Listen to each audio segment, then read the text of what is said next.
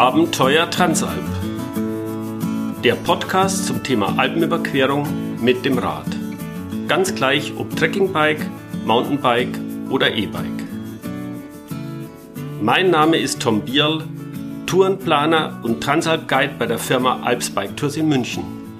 Und ich führe euch heute durch diese Episode.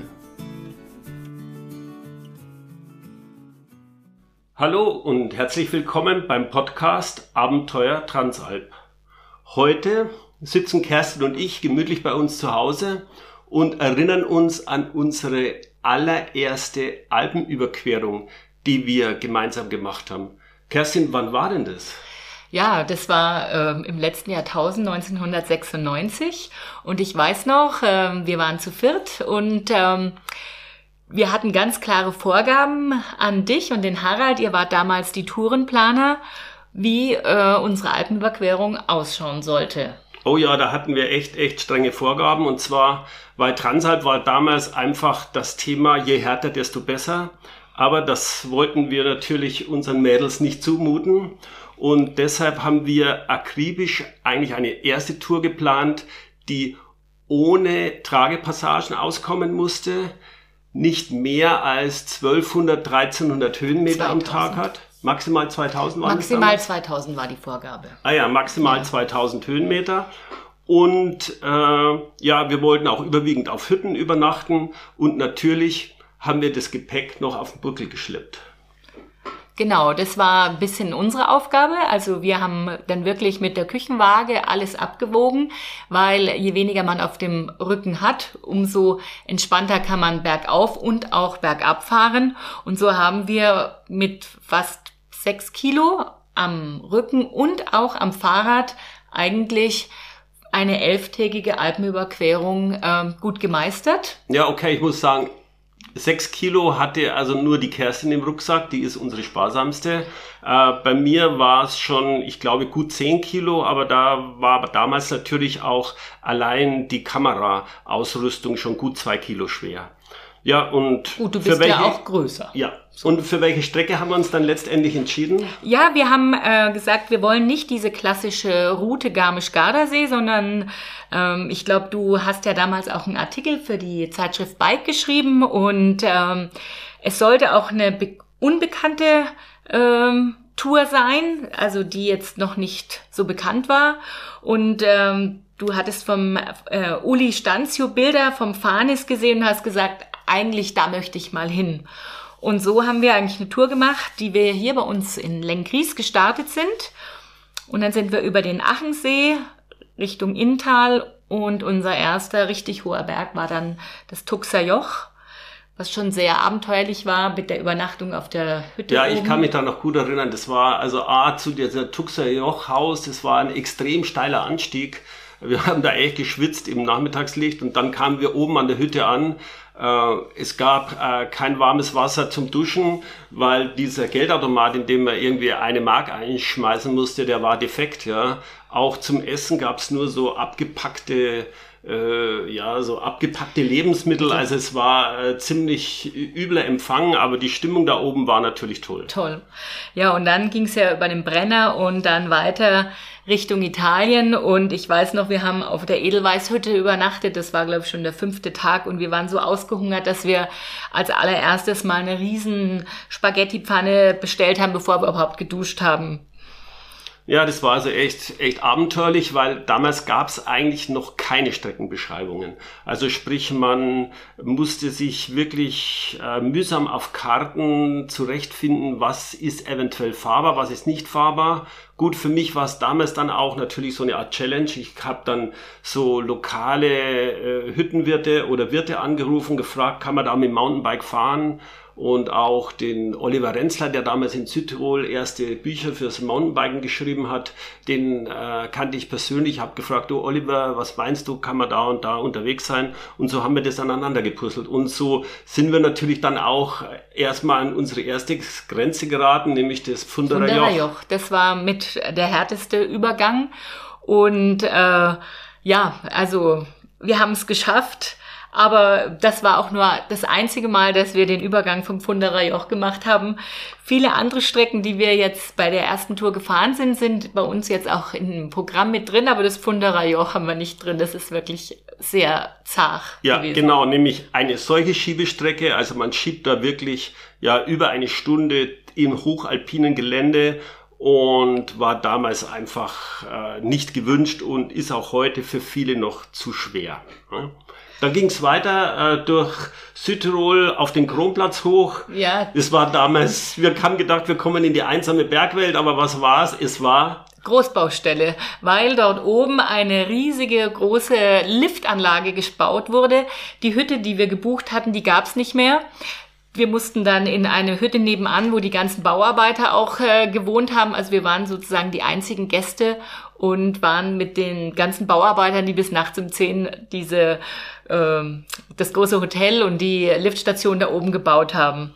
Also wenn wir jetzt dort hochfahren, denken wir immer noch an die Zeit zurück vor ja fast 16 Jahren, wo wir da das als Baustelle erlebt haben. Ja, und am nächsten Tag war natürlich der erste wirklich grandiose Höhepunkt. Fahnes Naturpark ist immer noch das Top, Top, Top Bikegebiet und eine Gegend, die jeder Mountainbiker einfach mal erlebt haben musste. Wir sind äh, rauf zur Lavarella Hütte. Ähm, und sind, waren so begeistert von dieser Hütte, die war noch nicht renoviert, so wie wir es jetzt haben, aber der Wirt war so herzlich, dass wir beschlossen haben und dass wir jetzt da eigentlich die letzten 20 Jahre auch äh, noch immer in der Hütte sind. Und das ist ganz schön zu sehen, dass damals der Hans-Peter und die Marianne eigentlich jetzt ihre Kinder die Hütte übernommen haben und die waren damals noch ganz klein. Also da hat sich auch eine richtig schöne Freundschaft entwickelt. Aber damals war die Hütte echt basic und sie war auch schon damals überfüllt, ja, es war auch schon damals sehr beliebtes Fahnes, so dass wir ausgelagert wurden in den benachbarten Stall. Man kann sich das eigentlich gar nicht mehr so richtig vorstellen. Wir haben da geschlafen oberhalb der, des Kuhstalls, also das war eigentlich nur so leicht abgedeckt mit Holz und Stroh. Und man hat dann irgendwie seinen Hüttenschlafsack da oben ausgerollt und raufklettern musste man in den ersten Stock über eine Hühnerleiter. Natürlich waren da auch überhaupt keine Toiletten-Facilities oder so da so dass Harald äh, des Nächtens da rausgeklettert ist über die Leiter runter und dann haben wir einen lauten Fluch gehört. Was war da passiert? Ja, also der Harald war draußen und wollte sich eigentlich an dem fließenden Wasser am Brunnen schnell die Hände waschen und auf einmal merkt er, dass es ganz warm an seinen Füßen wurde und er ist also in einen frischen, warmen Kuhfladen getreten. Und er war so sauer darüber. Am nächsten Tag hatte er diese bisschen grünlichen Socken, die hat er dann noch ausgewaschen, hinten an seinem Rucksack angebunden. Und wir durften kein Wort darüber verlieren. Er war wirklich äh, ein bisschen sauer. Aber, ja, aber gut, gut. Na, war sehr witzig. Da lachen wir heute noch viel drüber, über die grünen Socken am Deuter-Rucksack. Ja. Und dann ging es weiter nach Cortina. Olympiastadt war damals schon ziemlich überfüllt. Und wir sind dann in eine ganz unbekannte Alpengegend äh, weitergezogen, nämlich das Cadore. Ja äh, ist auch heute noch sehr einsam und dort sind wir auf einer Hütte gelandet, die war auch wieder extrem abenteuerlich. Ja, also äh, da der Hüttenwirt war ja ein extremer Freak, kann man schon fast sagen. Und irgendwie mitten in der Nacht hat er angefangen, einen Baum zu fällen, der ihn gestört hat, den Blick auf irgendwelche Berge genommen hat. Also äh, nächsten Morgen da saß er dran, war ganz stolz auf seinen gefällten Baum. Ob das erlaubt war, wissen wir nicht, aber das war wirklich ein eigener. Also er hat Vogel. mitten in der Nacht die Motorsäge gestartet und hat also die Bäume vor seinem Fenster weggesägt, damit er freien Blick auf die Civetta hat. Also ah. den, den Berg. Und es war ja auch die, auch die Dusche da auf der Hütte, die war auch herrlich. Die war nämlich äh, einfach im Freien an einer Felswand, war so eine Wasserleitung montiert. Und ja, gut, da ist man dann nackig im Angesichts des Bergpanoramas dagestanden und hat und sich, hat sich äh, geduscht. Ja. Allerdings wäre das da gar nicht nötig gewesen, weil an dem Tag, an dem wir da gestartet sind, da war das Wetter nämlich wirklich übel. Ja, also wir sind im strömenden Regen gestartet. Das war wirklich der lausigste Tag. Und kurz bevor wir dann ähm, beim Lago di Santa Croce angekommen sind, auf einmal, zack, hat sich die Sonne aufgemacht und wir sind bei Sonnenschein an den See geradelt und haben die Fahrräder einfach in den Schupfen geworfen und sind ins Wasser gesprungen und haben uns gefreut, dass wir ja. nach elf Tagen angekommen sind. Das war ein sehr berührender Moment. Ja, also und heute nach über 20 Jahren, wir haben jetzt gerade uns mal ganz kurz daran erinnert, also ist kein Erlebnis verblasst, also es ist unglaublich, so eine Alpenüberquerung hinterlässt einfach ganz, ganz tiefe Kerben so im Gedächtnis und äh, es ist immer wieder erstaunlich, wie intensiv man sich daran erinnert und wie viel äh, Spaß und Kraft man eigentlich noch aus dieser alte, allerersten Alpenüberquerung zieht. Ja. ja. Und das Schöne ist, wenn wir jetzt mit unseren Gruppen und Touren noch auf diesen Strecken fahren, die Erinnerung kommt immer zurück. Ja, also ich muss auch sagen, ich bin jetzt schon wirklich mehr als 50 äh, Transalp-Touren gefahren oder vielleicht sind es sogar schon 100. mehr als 100. Ja, aber äh, jede ist toll aber die erste ist natürlich die tollste.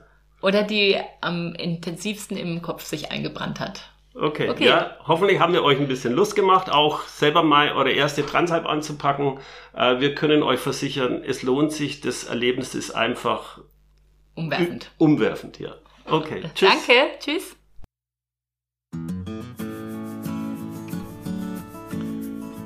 Ja, das war's mit der ersten Episode unseres Podcasts Abenteuer Transalp.